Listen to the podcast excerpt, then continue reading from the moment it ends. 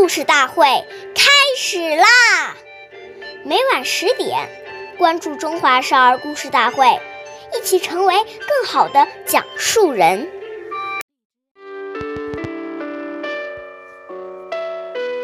岁月易流逝，故事永流传，弘扬中华瑰宝，传承红色基因。我是中华少儿故事大会讲述人陈雨欣，一起成为更好的讲述人。今天我给大家讲的故事是《故事大会红色经典故事》第二十五集《图比养好》。今天讲一个习仲勋爷爷的故事。作为国务院副总理的习仲勋爷爷特别喜爱孩子，他也特别重视从严教子。他经常给孩子们讲孔融让梨的故事，教育他们对人要做雪中送炭的事情。雪中送炭的待人情怀，不但贯穿了他自己的一生。也给子女树立了待人的准则。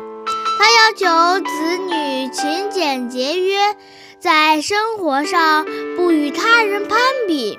当时，习仲勋爷爷一个月的工资是四百元，要养全家九口人，还要不时接济老家的亲友，所以他家孩子的衣服。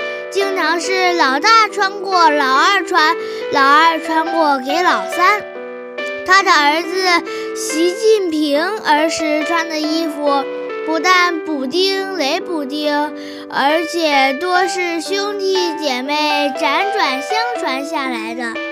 习仲勋夫人齐心奶奶在《我与习仲勋》一文写道：“记得晋平因同学。”笑话而不愿意穿女孩子的鞋子时，中勋却对他说：“冉冉穿一样。”兄弟姐妹逢年过节也会去人民大会堂天安门城楼上加一些晚会。